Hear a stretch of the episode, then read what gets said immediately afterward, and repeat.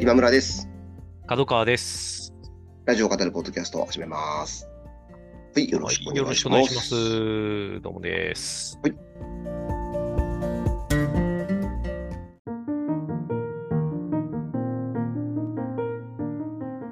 い、じゃあ今週ちょっとカズさんお休みで2はいはいはい人でになります。で、昨日ですね、ポッドキャストウィークエンドっていう、ああ、なんかポッね、ドキャスターが集おまる、祭り。んそうです。ね、お祭りがあの下北沢のボーナストラックっていうところでありまして、行ってきたんですけど、はいはいはいはい。僕、もう一個やってるあの、東中野の中の人というポッドキャストのメンバーと一緒に、いろいろブースを回ったり、うん。この、ポッドキャストウィークエンド、今年から主催してるのが、僕らもあの、再生回数3万再生記念で行ったあはいはいはいの雑談という東中野にあるはい。クラフトビールポッドキャストバーの、うんうんうん。あそこを運営してる株式会社雑談が、今年から主催になっていて、へえ。運営会社としてって感じなんですね。そうですあね。そんななんか、毎年変わったりとかする感じなんですね。なんかね、うんこれ3回目なんですけど、うんうんうん。その運営メンバーの一員では多分前からあったんだと思うんですけど、あーなるほどねもう完全に雑談だけであの、へー主催をするっていうふうに今年から多分なったということなんだと。おそらく思います。はい。で、いろんなポッドキャストの方々がブースを出してグッズを販売されたりとか、うんまあ、そこでこう交流をするというような企画だったんですけども、あの、例年出されてるんですけど、TBS ポッドキャストもブースを出されていて、で、橋本さんが、あの、アフターシックスジャンクションの、まあ、創設者、うん。えあの、創造者、現橋本創造敵者。現敵 P と言われてる、はい。はい。橋本さんもいらっしゃったので、うんうんうん。あの、ちょっとご挨拶を、させていただいたんですけど、そしたら、あの、石井健介さんの、はいはいはい。聞。けば見えてくる、あの、うん。見え見えですけどね。はい。で、見え見えのスタート前に、うん。こちらね、僕らのポッドキャスト来てもらって、はいはいはいまあ、いわゆるこう前述談というか、うんどうしてそういうのが始まるやっていただきことになったのねかとうんいう話をしてもらいましたけど、うんうんうんそれをね、すごい褒めていただいて、えー、聞かれたんですか？はい。なんかね、あのー自分たちではなかなか、うんうんうん。この始まる前の経緯みたいなのを発信するのはちょっと難しいところがあって、と。うんうんうんうんなので、すごいやっていただいてありがたかったです。あらあら、そんな恐縮でございますね。ごねいや、本当に、はい。うん過分なお褒めの言葉を いただいて、はなんか、もちろん、その前も、なんか聞いてますとかっておっしゃってくださってたんいですけど。なんかあれぐらい、こう、なんていうか、明確に、ちゃんとね、はい、これがっていうのを言の、って、言っていただけ絵るのねね、、はい。いやいやいやいや。なんかうれ、喜びがちょっと一レベル違う、は 本当い、ですね。喜びがありまして、いやいや、嬉しかったですし、うんあとあの、長谷川さん、渋い渋い声で。そうそう、ね渋い声で。うんよかったですよ。はい、そうそうそうそう。ありがたいですね。うん。素晴らしい。あとあの、長谷川さんっていう、えーセッションとか、うんうんうんライフのプロデューサーですね。長谷川さんもいて、で僕、ライフの10周年イベントとかも行ってたので、あの、ライフの10周年イベント行きましたとかってちょっとお声掛けして、で、長谷川さんも、あの、ラジオかポッドキャスト聞いてますよって言ってくださって、えはい。嘘マジっすかと思って。そう、いや、ちょっとね、嬉しかったですし、あと、あの、アマゾンミュージックのブースがあったんですよ。はいはいはい。で、アマゾンミュージックって、うん。あの、クロスポットのプあのスポンサーなんですよ。ああ、はいはいはい。はいでそう。で、そこで銀シャ、リの。あ、そうそう、ビーチ橋本さんと、うんチェルミコの鈴木まみこさんがやっているポッドキャスト紹介する日本放送の,、あのラジオ番組ですけど、うんで、アマゾンミュージックのブースでも、あの、それでやっててっていう話したら、あクロスポットの話してくれてましたよねって言って、え？聞きましたっつって言われて、ちょっと嬉しかったですね。はこんな業界聴取率がい。ねえ、ちょっと。割と。はい。なんかね、あのす、シールをね、うん。あの、貼る、を配ってて、はいはいはい。あの、なんかこう、ポ自分でやってるポッドキャストこれですみたいな、うんこう自分で書いて、貼っと。く制度なんですけど、それ貼って回ってて、こう話して、あ、ポッドキャストやってらっしゃるんですね、みたいな話になって、みたいな流れが多くて、うんでブース出してなくてもそれ貼れるんで、いろんなところでポッドキャスター同士のこう交流が、あ始まってましたし楽しそうですね。うん、えー、来年ちょっと行こうかな。ねうん。思った以上に、まあね、ええやっぱ長くやってるっていうのがあるんだと思いますけど、いやいやいや、本当ありがたいですね。本当ありがたいですね。なんか、ええ直接聞いてますって言われるのはやっぱ、ねえすごい嬉しいなというね。誰が聞いてるんだろうっていつも思ってたんですけど、はい。そこにいらっしゃったか。なるそほどねうなん。ですよ。いやいや、うんありがとうございます、本当に。そううん。あと、久しぶりに、本当偶然会った友人が、うんあの普通にしあのでこう出出店というか、されてたりとかして、あ、ポッドキャストやってたんだみたいな。あ、すごいすごい。はい。なんか、あの、時間栄養学の時間みたいなポッドキャストで、へえ、時間栄養学の時はい。なんかあのー薬草とか、間。こういう系。系の、もともと詳しい方で、はいはいはいはい。あ、これだ。へえ、店頭でもね、チャイを配られたりとか。 Audible でやられてるのかな？えっとね、Spotify とかでも聞けますね。あいろいろ確かうん。はいはい、新田理恵あさん。、そうですね。新田理恵さんという方なんですけはど。ははは。うん。ちょっとまだね、あ、の、教えていただいて聞けてはないんですけど、うんうんう、うんん。いろいろ他にもね、あのーそこで交流して、うんチェックしたポッドキャストがたくさん増えたので、うんうんうん。またここでも紹介できればなと思いますなるね。ほどですね。うんいやいや、ちょっと、それちょっと楽しみですね。ね、あちょっと来年はね、もしよかったら、ラジオを語るポッドキャストチームでも、おあまあまあだ出すかどうかあれですけど、別に行くのは。シール、シール、それね、なんかちょっと、あれですね。シール作りたいですね。あ、そうですね。それこそね、あの、すずり by GM はいパポで、はい。あのーであればすぐ作れますもんね。そうです、そうです。あの、すすずりも多分スポンサードで入ってたのかな。うんなんかあの、うん回って、ちょっとスタンプラリーみたいのがあって、それでこう、こうごあのガラガラができるんですけど、うんうんうんうん。それの商品ですずりのステッカーとかもあって、僕もいただきました。はい。えーじゃあ、ちょっとシール、シールだけでもちょっとね、そういう時に、そうですね。ね、こういうものです的な名刺代わりの、そうなんです、そうなんです。シールというか。うん。東中野の中の人は、あのうん名刺作るサイトで、正方形のちっちゃいやつ作ったんですけど、はいはいはいはい。それをこうお渡ししたりして、ああいうのがあると確かに、ね。便利は便利ですね。うん結構みんなグッズ作ってんだなっていうのもね思いましたね。なんか、アパレルもそうまですけど、うん。まあ、すずりってらっしゃるのかでもすずり、がね、やっぱ、うんすごいそういうのやりやすくしてくれてるんでね、本当すごいですね。すごいですよね、この、うん。在庫を抱えなくていいというのは。うん、ほんとほそれがめちゃくちゃね、大きいですよね。いや本当すごい。うん。まあちょっと、ポッドキャストウィークエンド楽しかったですとうんいううんお話でございました。うんはい。いや、いいですね。来年ちょっとじゃあ、ね、ね。うん、シール持って、はい。私も行かしてもらおうかな。はい。うん行きましょう、行きましょう。はい。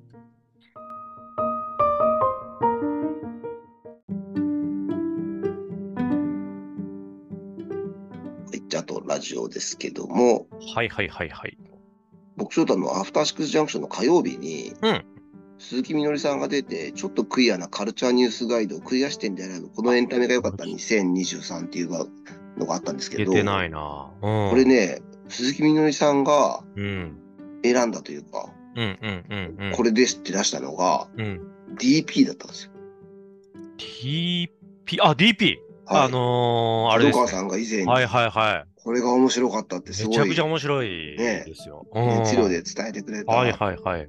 韓国のそうですね。脱走兵をはい。取り締まうんうんうるん。警察官うん、ですかね、の,、はいはいはいあの物語という。韓国は徴兵制があるので、ねえっ、うんと、まあ、18歳になると、まあ、1年半うんね、基本的には。あの、行く必要があるんですけれども、まあ、なかなか厳しいので、なんかね、その、脱走する人もいて、その脱走兵を追跡する担当になった、まあ、主人公といううん。ところで、うん、の物語ですね。ねえ。この、まあ、クイアな視点でっていうところで、うんうんうんうん。あ、それでこれなのか、どういうあの話なのかなと思ってうん。聞いてたんですけど、うん。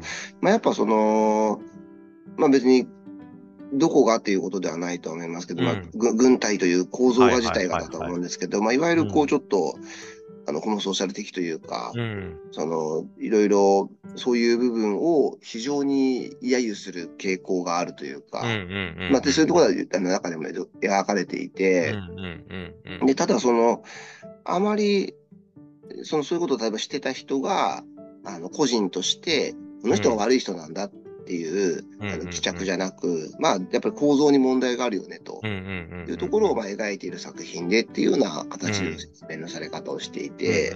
で、まあ、なおかつ、まあ、とにかく、まあ、面白いと。いうところで、あの、ぜひ見てほしいというような紹介をしていましたですね。うん歌うん丸さんたちは見てました？かえっとですね、えー、これは日比さんだったんですけど、はいはいはい。なので、確か日比さんは全部見てて、で歌丸さんは全部じゃないんだけれど、あほうほうほう。のな何話か見てるみたいな感じだったですね。なるほど、うん。ととにかく面白いっていう、いや、大。絶賛でした。ううんん、面白いし、ね。まあ、しゅやっぱね、あの、主人公コンビがすごく魅力的っていうのもあって、結構重い話なんだけど、やっぱ、そうですよね。まあなんかう、んうん、ある程度ポップにも見やすいっていう部分もあるんですけどね。うん。まあなんかすごい、あそうだ、これ角川先生やつだっていううね、ん。すごいあの思いましたね。うんうんうんうんうん。聞いてて。あれでも、いもう1年ぐらい前ですかね。そうですね。ね僕が言ったの1年ちょっと、ね、シーズン1の時に言ってたと思うんうん。って、シーズン2がね、今年やって、うん。そうですよね年か2年ぐらい前かな、もしかしたら。うん。それぞれ6話ずつぐらいって言ってましたもんね。そうそうそう、サクッとね、見れるし、すごい、うん。あいや、でもね、なんかね、やっぱ、すごい、徴兵制のある国ってうん。大変、まあ、ありていに言うと大変だなってことなんですけど、うんやっぱすごく韓国って、なんかね、あの民族的にもまあ日本と近いような感じもあるし、なんかこう、国とかパッとた、たね、あのー街並みとか見ても、あんま変わらないというか、ううん。ん、あのーところはあるけれども、やっぱりこの徴兵制がある、ないっていうので、うん。全然こう、意識というかね、なんか、ん何かがちょっとだけ違うというか、ある種パラレルワールドは僕的にも見るような感じがあって、結構韓国ドラマとかね、全然そういうテーマじゃないもの見てても、はいはい。パッと普通になんか出てきたりするじゃないですか、そういうそうですね。あの話が。うんあ、そうかっていうふうになりますね。なんかすごい、あの、ネットフリックス作品なんで、まあねはい、、あ、そうですよね。あの、全世界でなってますけど、うん、すごいあれらしいですよ。その、徴兵制のある国でのうんうんうん見られてる率がすごい高いらしてい。うんうんうんうん ちょっとね、また増えてるっていう話もね、ありますしね。うんあのロシアとのね、影響で、あのうんなかなかこね。接してる国なんかもね、うんうんそうだというのも聞きますし、あと、まあ、前に角川さんが話してくれた時にも話したかもしれないんですけど、僕のあの、妻の祖父がはいはいはい。戦中に、なんて言うんでしょうかね、兵隊になる前のうん。皆さんをこう、指導するような。まあ、予科練みたいな感はい、じですかね。よかれですかね。はいうんところの、まあちょっと、あの、教官みたいな役割をしていて、うんで、その専門でそういうのがあったわけではないんだと思うんですけど、夜にやっぱ、あの、当直の担当があって、はい。で、脱走兵がいると、まあ、捕まえなきゃいけない。まあ、場合によっては撃たなければいけないということがあったから、その自分が当直の時には、逃げないでくれと、うんうん。うんあの、思っていたんだよね、みたいな話を以前に、うんうん。まあ、そうか、去年亡くなっちゃったんですけど、うんうんしてくれたことがあって、うん。だからちょっとなんか、まあちょっとあの、前、だいぶ前に教えていただいたのに、うん見れてなくてあれなんですいやいやいやけど、あの、すごくなんていうか、うん。あの、興味惹かれるなっていうのは、その時にうんも、あの、感じて、またこうやってね、あの、番組を取り上げてくれたので、うんうんうんちょっとさすがに見ないとなというふうに、ちょっと思いました。はい。あ でも、すごい。あ、年末年始がね、この、そうですねあるのでね、ちょうどいいかもしれないうんですね。ああ、なるほど、DP か。うんああ、いいですね。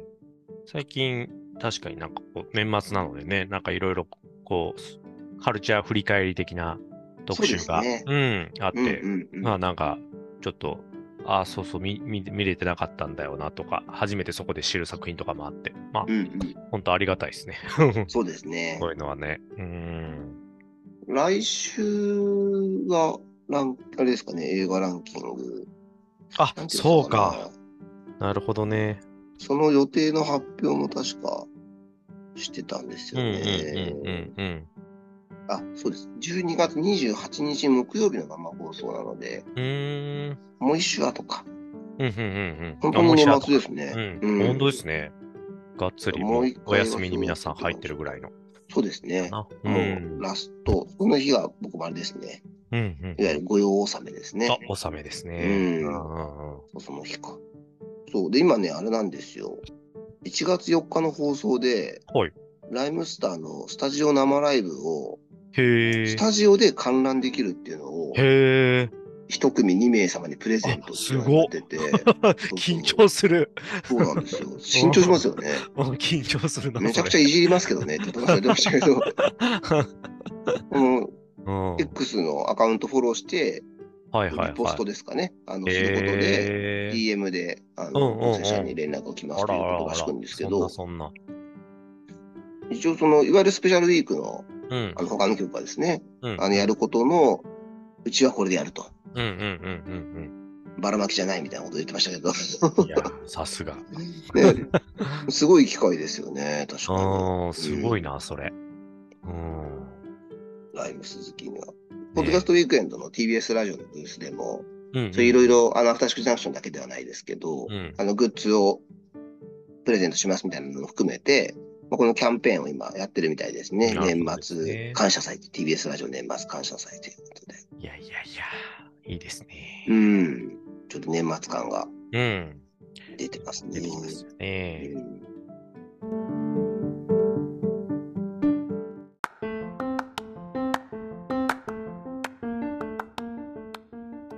なんか聞かれたのありますか？僕ね、あのー漫画のはい特集、あの月曜日かな。月曜日ですかね。うん。あそうかそうかそうか。ですね。あと6漫画部が選ぶベスト漫画2023、富山由紀子、スカートサーベイ、吉川キッチョム、鈴井さんという。うんそうか、鈴井さん出たんですね。ですね。そうかそうかそうか。あの、声が、声がそうですね。はい。ましたけど。うん、あのね、それで、まあ、読んでるのも何個かあったんですけど、はいはいはい。あ、ダイヤモンドの講座とか、まあ前、前もね、あのー紹介されてて、僕も好きで、毎う週ん。追ってる作品だったりするんですけど、そうですよね。う。うんん、ダイヤモンドの講座もも面白かったんだけど、僕今回はそれこれで初めて知って、で、はい。ちょっとこう、一巻までをとりあえず買ってみて読んだっていうのがあって、えっ、とね、君と宇宙を歩くためにっていう、君と宇宙を歩くために。はい。があってね、で、まあなんかあの、高校生の男子男子高校生の、まあ、2人が主人公なんですけれども、あんま読んだことがないタイプの作品で、え。ーまあ、ちょっと多分お互い発達障害、まあ、ヤンキー、ヤンキーのこと、全然このヤンキーじゃなくて、はい。ない子の2人組で、まあ全然ふ普通だったら友達にならなさそうな子なんですけど。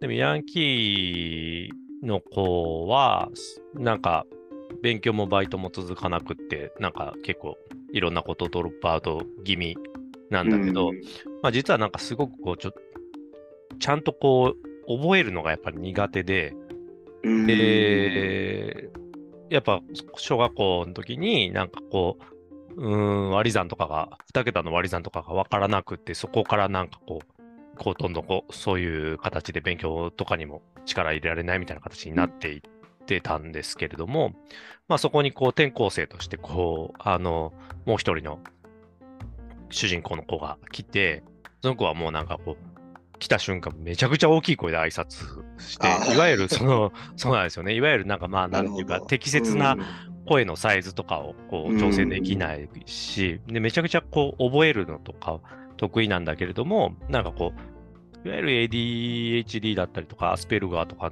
の、まあ、あの、病名とかをも仮につけるとしたらそういうことになっていくのかもしれないんですけれども、うん。その人にたとの時になんかうまくこう、対処できないみたいな子が来て、で、なんかこう、最初はね、なんか全然こう、距離感があるんですけれども、うーん、そのなんていうか、声の音量の調節とかが難しい子は、すごいこう、自分の手帳を持ってて、で、その手帳の中になんかもう、いろんな時に、こんな時はこうするみたいな、自分の中のルール、対処法。決め事というか対処法、うん、がいっぱいこうびっしり書いてあって、で、なんかそれをすごく大切に持ってうんいて、で、なんかそれを、まあ、見たヤンキーの子が、なんかこう、あ、なんかすごいなって、なんかちょっと素直にそこでちょっと思って、うん。で、なんかこう、うその時やってたバイトとかもなんかまたいろいろミスっちゃったりとかして、なんかその、またあいつミスってるよみたいなことをなんか陰で言われてるのとかも聞いて、なんかもうまた投げ出そうかなと思ってたんだけど、なんかそこでちゃんとお教えてもらえますか？ってまた聞きに行って、それをちゃんとメモして、それをじゃあ貼っておくとか、なんかダサいと思ってやってなかったんだけれども、なんかそういうのをやっていくと、なんか自分でもできることがちょっとずつ増えていって、みたいな、なんかそういうね、なんかすごいそお互いにちょっと影響を与え合いながら、なんかちょっとずつ変わっていくっていうことを描いてる漫画なんですけれども。なんかこういうところへのフォーカスの当て方うんえあんまなかったなと思って、そうですね。ううんうんうん。ん、すごくいい漫画だなとえ。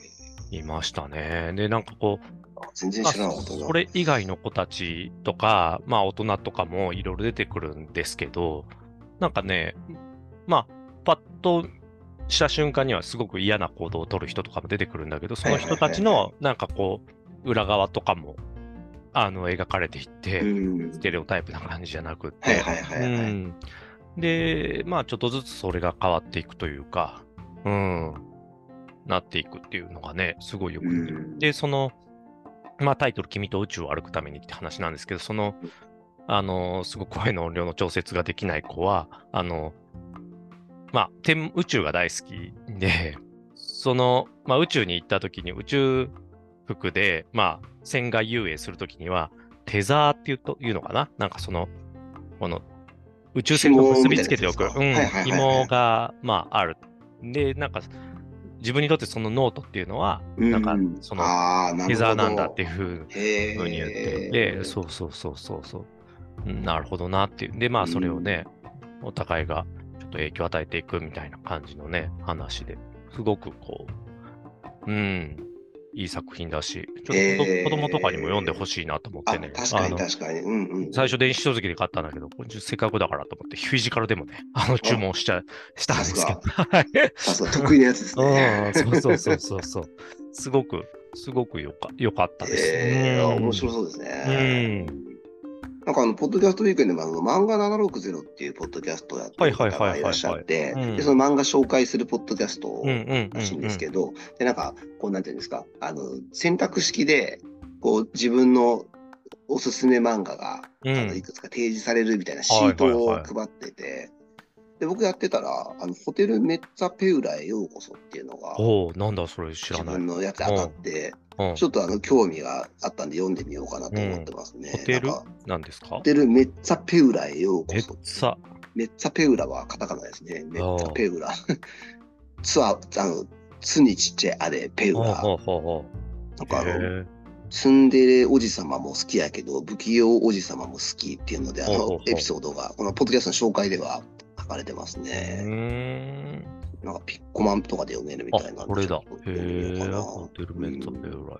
あ結構4巻とかまでね結構出てるんですね。関数ね。でこれの選択肢の中にダイヤモンドの鉱材もあって、うんうんうんうん一緒にたメンバーは、ねダイヤモンドの鉱材にあのなってる人が多かったです。ああ、本当ですか？はいうん どういう選択、どういう選択するとなるんだろう。面なんか。冒頭でね、なんだっけ、うんなんか、ね、猫、猫、猫が好きみたいなのが最初にあって、ははははなんかね、き嫌いに選ぶともう一一発でなんか別のやつに、もう、そこ、そうそこそこの選択肢すごいんですけど、そこの振り分けがすごいな。でそれ以外、そこ以外なんだっけな、なんかその、まあ、パパーティーとか好きかとか、クリスマス好きかとか、なんかそそんなのが確かうんいくつかあるんですけど、えー、なんか楽しいですね、そういうのね。うん、面白かったですね。考えるの楽しい。うん。えー漫画紹介とかも確かに、ポッドキャスト向いてるかもしれないですうんね。うんうんうんうん。確かにね。でもちょっと聞いてみる。いや、これき、ね、ま漫画部きっかけでこう教えてもらいました。うんね、いいですすねご。いよかった。うん。さすがこのラジオから経済活動にあそうですね購買行動にねはい、購買行動に、はい、うん 大事ですね。電子、電子版とね、あの、フィジカル 2, 2冊、2冊買ってしまっ すごい。た。うん。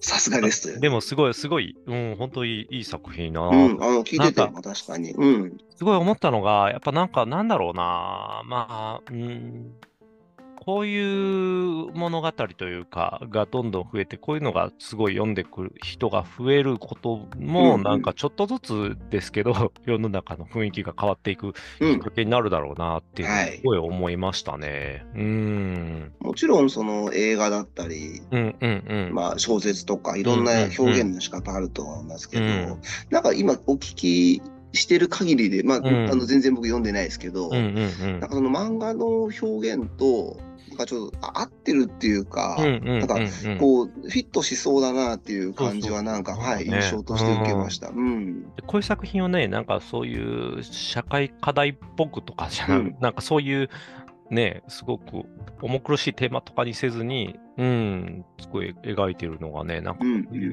最近、なんかそういう意味でいい作品増えてきたなって思いますあ。うん。なるほど。確かに、ああ、確かになんか、あそれなんか分かる気がします。ちょっとごめんなさい、うんうんうんうん具体的にこの作品がとかって、ちょっとごめんなさい、出てこないですけど、うんうんあの、なんか、あの、お言い言いたいことは分かる気がします。でもね、なんか、まあ、ドラマとかでもね、なんかその、は白状がある、そうですね。うん、のやつとかもね、すごい良かったし、ああいう、うん、なんだろうな。サイレントとかもそうですもんうんね。うんうんうん。うんですね。すごい、そういうね、作品が、うんそういうフィクションがやっぱ持つ力っていや、あるな本当本当うん。僕思いますね。そうですね。うん。うん。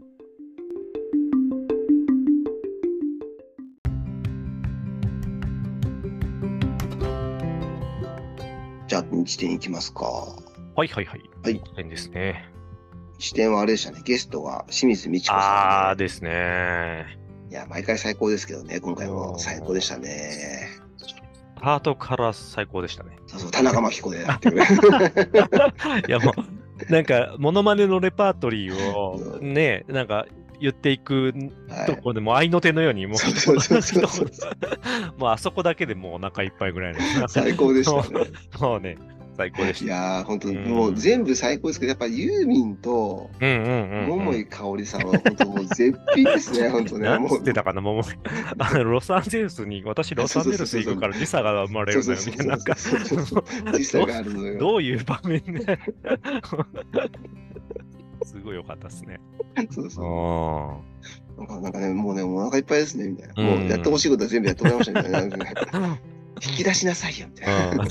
興味は持ちなさいよ、私に。すごいね、大御所大御所になってくるとなかなか意外とやりたがらないとか、いやなんかー、本当ですよね人。も多いんですけど、みたいな。うん あの、なんていうか、こう気軽さというか、ななんかあの軽さみたいいなのは、本当すごいずっと変わらない素敵ですよね。なんか、うんあの藤井隆さんとも、あの清水さん仲いいですけど、うんうんうんなんか通ずるものを感じますね。ねえうんうん。なんかあの、毎年ね、武道館でライブをされてますけど、うんうんうん。今回ね、あの WBC っていうね、あの、はい笑いとバカバカしさと小花ものまねの略で WBC だっつって。そこら辺も含めてね。ねえ、さすがですよね。面白かったな。うん途中であの、ユーミンの曲がうんうんうん流れたんですけど、はいはいはい。曲紹介した時に、後ろでボソッと、私にやらせなさいよって言ってましたね。そんな曲紹介。コロッケさんが出て、三河さんの曲流れても、うん俺にやらせろって言わないと思うんですけどね。私にやらせなさいよ。すごいよ。すごい。いやあの最後、うん。パク・クネ元大統領のあれあれ最高。いや、もう、あんま覚覚えてないというか、なんかそう、そうあれなんですけど、こんなんだったかなとか思うけど。そうだし、あの、ななんですかね、あれ、別にパク・クネさんの元の声っていうよりは、なんかあの、あれですかね、あの、こう翻訳で当てられてる 声なんですかね。そうそうそうそうそ それはもうなんか、あれだろみたいめちゃくちゃこれこれっていう感じが。面白いな。今はシャバにいるけど。すごいこと思いつきますよね。すごいこと思いつきますよね。そんなパターンあるんだって思いました。ね、あ最後なんかあの、ちょっとね、その手前の話でです、あの、統一してくださいっていう、うんうんうん、なんかスマホの充電のケーブルを統一してくださいっていうのが、統一してくださいっていうのがなんか自分の中でやってみたいなことを言って、最後の最後にパククネさんのものまねで統一してくださいって言うから、なんか、ちょっと不穏な、なんか感じちょっといろいろね。はい、いろいろ思っちゃいましたけど。すごい。いや、本当相変わらずでしたね。メールテーマがいまだになれないことっていうので、はいはいはいはい。あの息子が持ち帰ったプリントの中身を見ることみたいなやつがありましたね。あの、いや、わかるな。この音楽を聴いてどんな気持ちになりななったかっていう問いに、うん、早く終わらないかなという気持ちになって ずっこけてそれ以来なんかあのちょっと見るのが怖いみたいな すごいあのラーメン工場見学に行った際の感想に、ベテランは60代って書いてあるらしいんですけど、なんか逆にちょっと天才なんじゃないかっていう、すごいなんか、大喜利として完璧すぎるっていう。でもなんかわかります。ね。うちもね、うん、次男が今小2ですけど、なんか、うん、この間も仕事見学みたいなんで、近所のなんか製紙工場行ってましたけど、うん、なんか、そんな感じのことメモしてましたね。あ、本当ですか、うん、一度破産しかけたことがあるってメモしてました。そこかっていう。2、3個しかないメモのうち。印象に残ったんですね。そうそう再生一番多い時は600人だったけど、今は5人とかなんか もうちょっといろいろ言ってなかったみたいな。なんかピンチの時のあれが印象に残るんですかね。なんかね、うん、なんか印象、あそうなんだってなんか思ったんでしょうね。600人もいたのにみたいな。そうそうそう。そうか。うん。あとあの最後の方でしたけど、うん、好きな人に好きということになれないっていう。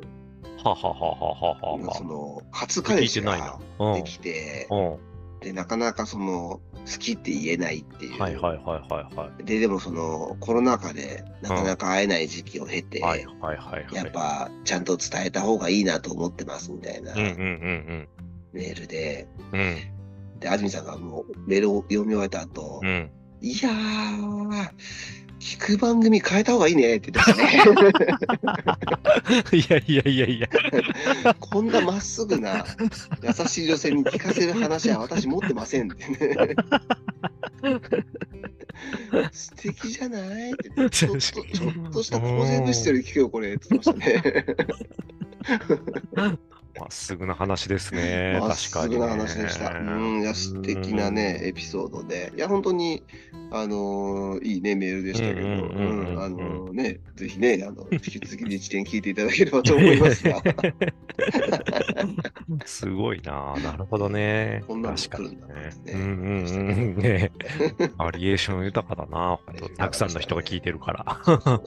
うん。一方で、その後で、あの、病院で名前呼ばれるのなれないみたいなやつで、はいはいはい。で、日本で一番、まあ、まあ、一二を争う、うん、多い名字である鈴木から、うん、敵である佐藤に結婚で代わりに、敵って言い方もあるんですけど、ま、前向きな別離を経て鈴木に戻ったっていう人で鈴木と佐藤で反復横跳びしてるみたいな。鈴木も佐藤も大して変わらんと最近は思っていますみたいな。こっちはこっちでなんか、おに来てんだなっていうね、前向きな別離っていうのあたりで、あの、もう安住さんがいいねっつって。いいですね。前向きな別離、ね。いいね。うん。佐藤、鈴木、佐藤って。そう、すごいな、それ。あ逆か、鈴木、佐藤、鈴木か。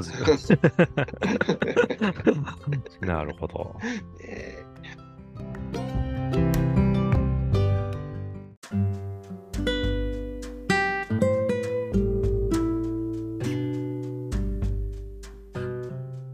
はい、じゃあ今週はこの辺ですかね。はい。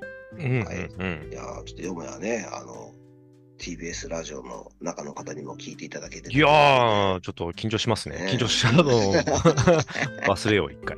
そうですね。はい、忘れましょう。普段通りで。はい。はい。忖度なくね。あのねそうです。ね。うんはい。別にまあなんか、物申したりも別にしてないんだけど、そうですね。はい。なるべくね、うんあの、前向きにね楽しかった。ことをね、してますんで。はい。うん。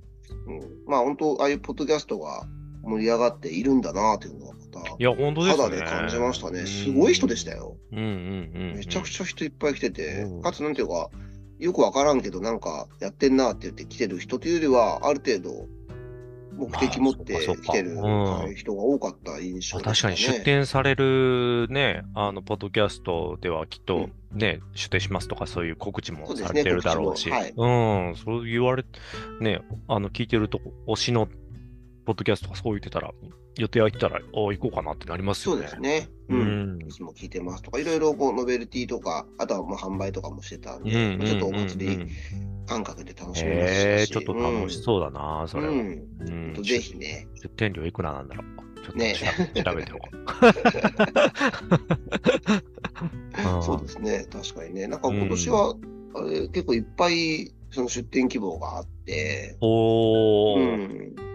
どど最初にどういうふうに前提されたのかよくわかんないですけど、なるほどですね。あそこのスペースの規模感は変わらないでしょうから、うんうんうんうんうん。ちょっと混雑具合は多分年々増していくんだろうなというあでも確かにすごい出したいっていう人も、うんポッドキャストも多いだろうから、ちょっとこうね、選別していかないと。そうですねうん。あの限りがありますからね。うん場所はねスペースがほんとねうんうん天気もね、昨日は本当に良くて、暖かいうんうんうん一日だったので、冬とはね、思えないような、うん。素晴らしいあのイベントになってましたね。はいはいはい本当にね、上の方お疲れ様という感じでしたけれども、うんはい。ポッドキャストまたね、ちょっと盛り上がってうんうんいくといいなというね、うん。いいですね。ところで、はい。うん。